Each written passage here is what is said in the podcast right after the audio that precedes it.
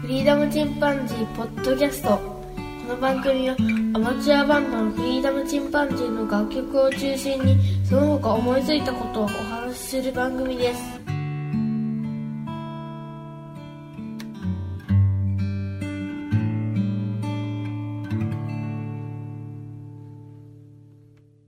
さあ始まりました。フリーダムチンパンジーの佐藤です。さて今日は星の話をしてみようと思います。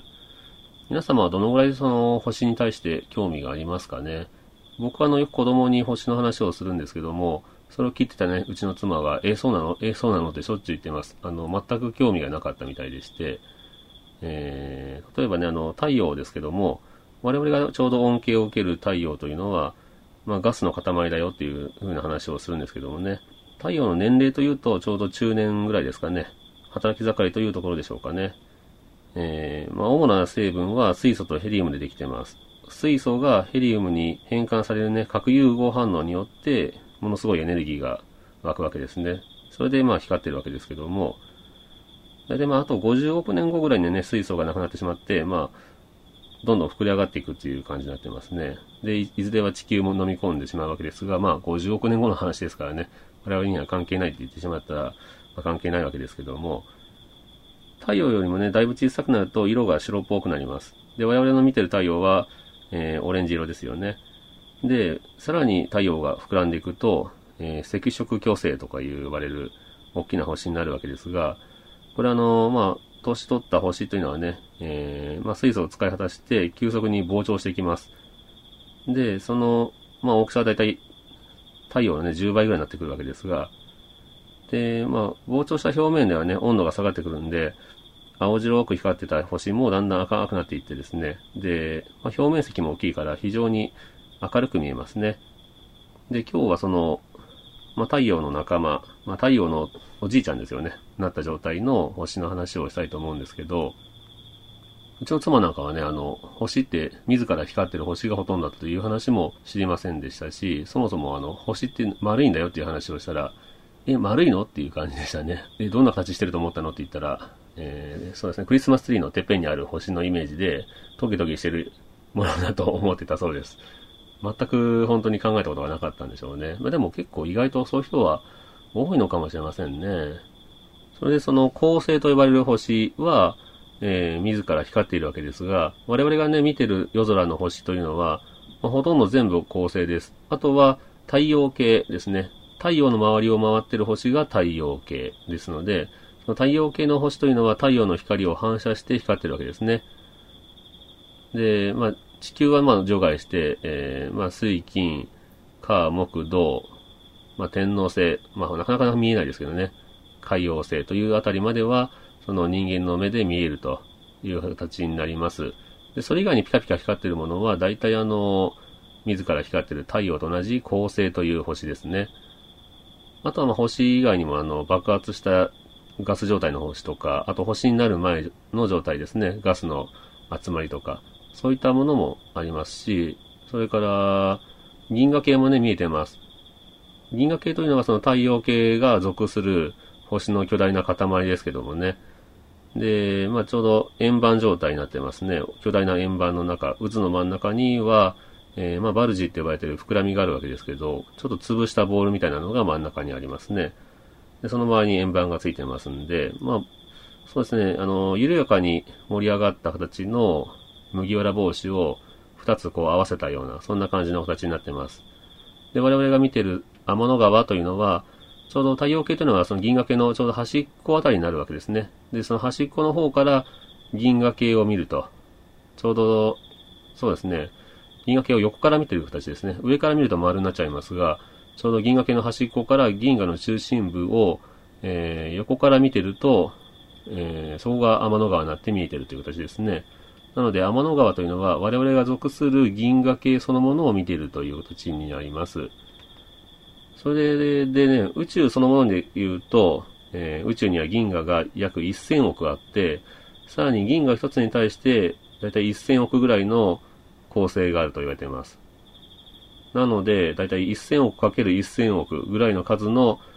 いわゆる恒星というその自ら光る星が宇宙にはいっぱいあるわけですね。ですが、まあ、そうですね、人間の肉眼で見える恒星の数というのはだいたい8600個ぐらいですね。さらにあの、地平線より下には当然目が行きませんから見えませんし、地平線ギリギリのところあたりは、まあ、大気の影響で見えづらいですから、まあ、実際に目で見えるのが3000個ぐらいです。これも本当に山の中でですよね。で、街の中なんかに行くと当然どんどん建物で見えなかったり、ね、明るさの影響というのもありますので、まあ実際そんなにたくさんは見えないわけですが、でも地球がね、あの、ぐるぐる回ってますからね、そのおかげで、だいたい夜空の3分の2ぐらいは、ね、一晩のうちに宇宙の3分の2の方向を見ることができます。まあ、肉眼で見れるという限界はアンドロメダ銀河という、まあ、銀河がありますが、このアンドロメダ銀河の230万光年先というのが目で見える一番遠くという形になりますね。230万光年ですからね。ですから我々が見ているアンドロメダ銀河というのは230万年前の姿を見ているという形です。ですのでね、皆さんあの、いわゆる過去にタイムスリップすることはできませんが、過去を見ることはできるわけですね。もっと言えばあの、星空というのはもう全部過去だと思っていただいていいわけですね。で、うーん、私のね、あの、親戚で星好きのおじさんがいたんですが、星になったチロというね、本をくれましたけど、その中の写真にそのおじさんも写ってるわけですが、天文台にずっといたワンちゃんの話が、その、星になったチロという本になってるんですけども、でそのおじさんがね、言ってたのが、あの、星は一人で見ない方がいいよという話ですね。人でずっと星を見てると、どんどんあの、ネクラになると言いますか、あの、気持ちはどうしても沈んでくると。まあ、それはやっぱり過去の光を見てるからだろうな、という話をしていましたけどもね。まあ、過去ばっかり見続けると、それは星とはいえね、だんだん気分が沈んでくるというのはわからないでもないですね。太陽は地球から1億4960万キロ離れています。ですので、これを割ることの、だいたい光は秒速で30万キロ飛んできますから、光の速度で言うと499秒ですね。まあ、これを60で割って8.316ぐらいですから、だいたいあの約ね、太陽の光というのは8分19秒前の光を見ているわけですね。ですから皆さんが見ている太陽というのは8分19秒前の太陽です。ですので、例えば今突然ね、太陽が、あの、光るのをやめてしまっても8分19秒は気づかないわけですね。ですので、本当に近くの星、太陽でも、えー、過去を見てると言っていいわけですね。ですから、例えば、えー、太陽に私たちは行くことができて、そこから地球を眺めると、8分19秒前の過去のものが見えると。まあ、当然あの光というのは分散しますから見えるわけないんですけど、まあ、そこから望遠鏡でね、あの、自分たちの姿を見ることができるとしたら、8分19秒前の自分たちを見ることができるわけですね。で、先ほどあの、恒星のお話ししましたが、まあ、太陽と同じ種類のね、ガスの塊である恒星というのは、えー、どんどんどんどん年を取ってくると巨大化していきます。で、巨大化しきってどうなるかと言いますと、えー、最後、星の最後ですね、死の迎え方ですが、えー、太陽よりね、数倍以上重たい星の場合は、だいたい核融合がどんどん進んできます。そして老人の星になると中心部にね、あの、炭素よりも重いネオンとか、ね、マグネシウムといった元素がどんどん溜まっていくわけですが、で、最終的には最も安定した元素っていうのは鉄なんですけども、この鉄の核ですね、が出来上がって、で、もうあんまりにも重くなりますから、最後は重力にね、耐えきれずに、ある時点でね、星全体が一気に潰れます。ぐしゃっと潰れるわけですね。潰れた反動で今度は、あの、一気にね、その潰れた物質が猛スピードで中心部から跳ね返されまして大爆発を起こします。で、その爆発時のね、エネルギーというのはまあ凄まじいので、えー、普段のね、輝いてる時の核融合エネルギーの1000億個相当になるそうですね。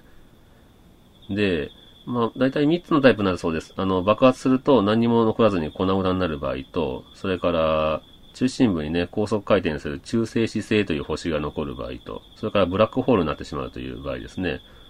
まあ、いずれの場合でもあのガスとか塵を宇宙空間に高速で吹き飛ばしますので、で、放出されたね、ガスとか塵が星と衝突して、えー、超新星残骸っていう形になります。だしばらくは光ってるってことですよね。ドカーンと爆発した後に。で、カニ座星雲というあの星雲がありますけど、これももともとは星だったのが大爆発を起こしたわけですけども、こちらはね、太陽の7万倍という明るさで輝いています。まあ、遠くですからね、そこんな眩しいわけじゃないんですけど、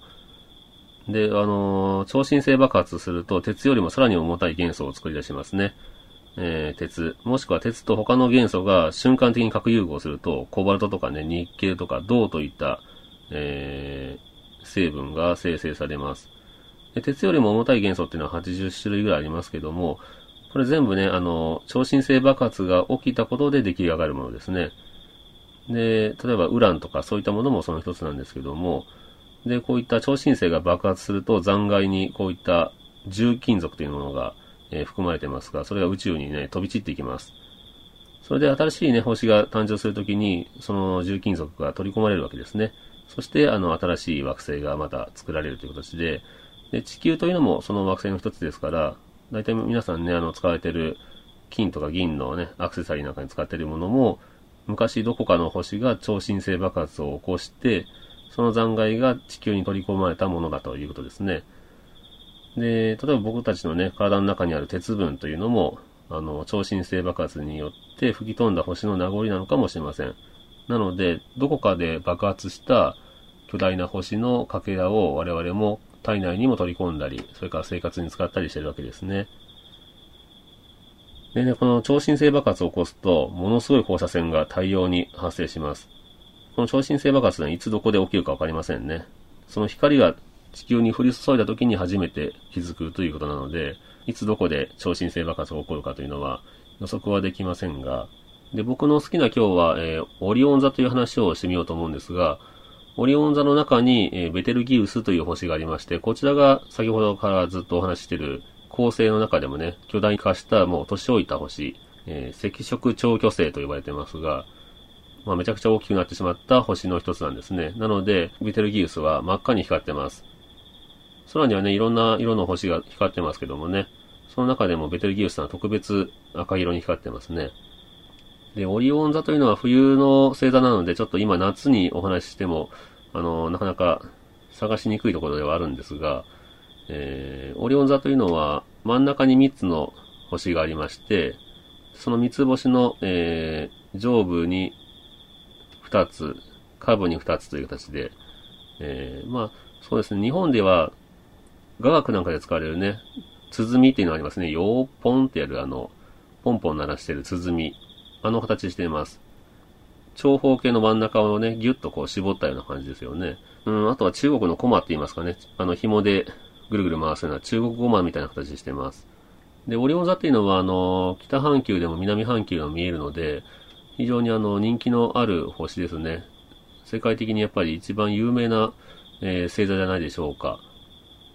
で、オリオン座の由来というのがあるんですけども、えオリオンというのはもともと海の神ポセイドンの息子で、で、彼は美男子でね、非常にうぬぼれてたんですね。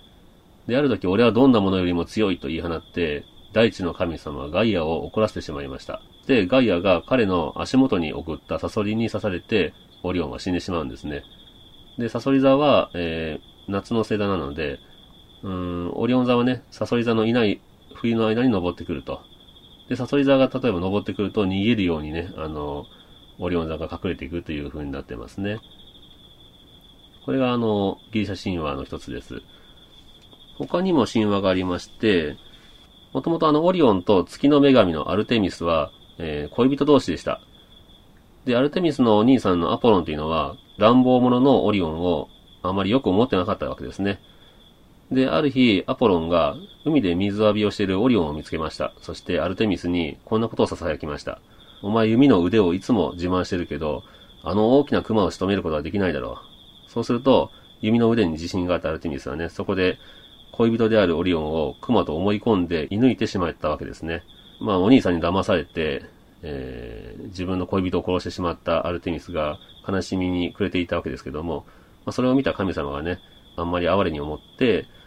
まあ、オリオンをいつでも見られるようにということで夜空に拾い上げたという話があります。まあ、とんでもねお兄さんですけどね。うん、まあそういった話もありますね。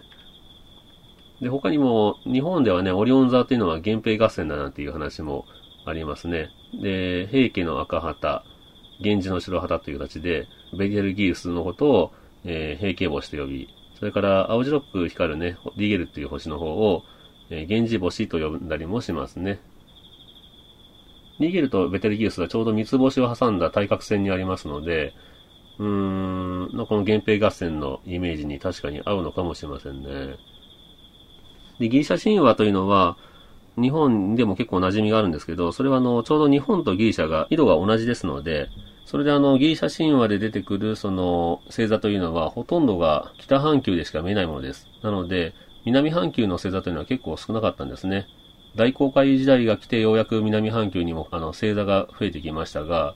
えー、いわゆる星座というものは北半球がメインでしたので、まあ、それと土着のね、いろんな民族が勝手に自分で星座というのは作っていたわけですけども、その中でもやっぱりポピュラーなそのギリシャ神話、2世紀に活躍したプトレーマイオスという人がまとめた星座というものが、えー、日本ではやっぱり見やすいので定着しているというところがあります。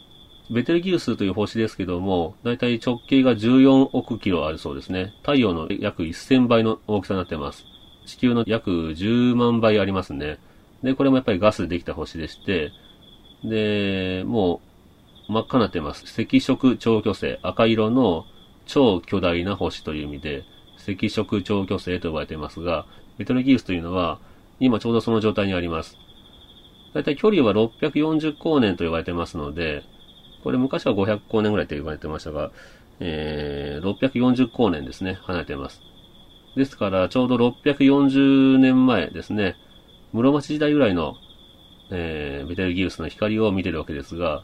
実はもうすでに爆発してるんじゃないかという話がありますね。で、ちょうど640年ぐらい前に爆発してるんじゃないかという話がありますので、えー、ひょっとすると、それは明日かもしれない、今日かもしれない、100年後かもしれませんが、もう近々、その、私たちが生きてる間にも、そのベテルギウスの大爆発をね、見ることができるかもしれません。で、ベテルギウスがね、超新星爆発しますと、学者によるんですけどもね、まあ、だんだんだんだん明るくなってきます。そして、いずれはね、夜空で一番輝くようになるでしょうね。で、まあ、あんまりにも光るので、だいたいあの、青空のね、広がる昼間でも見えるぐらい、えー、明るく輝きます。で、温度もどんどん上がりますから、色は赤から今度青に、青色に変わっていきますね。で、えー、だいたい3ヶ月ぐらいすると少しずつ赤く黒くなっていって、4年後には肉眼ではもう見えなくなるというふうに言われています。学者によってはね、あのー、この爆発した瞬間の光が地球に到達した時点で人類は滅亡するという人もいますし、人類が滅亡しないにしても、あの、強力な電磁波とかで全てのコンピューターが行ってしまうとか、いろんな話がありますね。まあ、怖がらせるわけではありませんが、ベテルギウス、皆さんぜひ見てみてください。あの、えー、星座で言うと、オリオンの右の肩ですね。正面向いてますから、我々から見た感じでは左の上ですよね。えー、オリオン座、ぜひ見たら赤色の星を探してみてください。オリオン座の、えー、ベテルギウスは、プロキオンとシリウス合わせて3つの星で冬の大三角なんて言われますけどもね、冬になりましたらぜひ、オリオン座探していただいて、ベテルギウスを見つけていただいてね、それで、まあこの星がいつ爆発するかわかんないんだなっていうふうにちょっと思いを馳せていただいたら面白いなと思います。えー、ベテルギウスね、爆発するのに遭遇するというのは本当に奇跡的ですからね、僕も生きてるうちに爆発してくれないかななんて思ったりもしてますけどね。まあ、星が一つ消えてしまうというのは寂しいものではありますが、星座自体の形も変わりますし、うん、冬の大三角というのもなくなってしまいますので、まあ、そういう意味では、まあ、寂しいところではありますけど、うん、まあ、なかなか人生で出会うことのできない天体ショーになると思いますので、ぜひ皆さん、ベテルギウスの、えー、動向にね、注目してもらったらいいなと思います。ということで今日は少し星のお話をしてみました。今日はこんなところで終わろうと思います。それではまた、さようなら。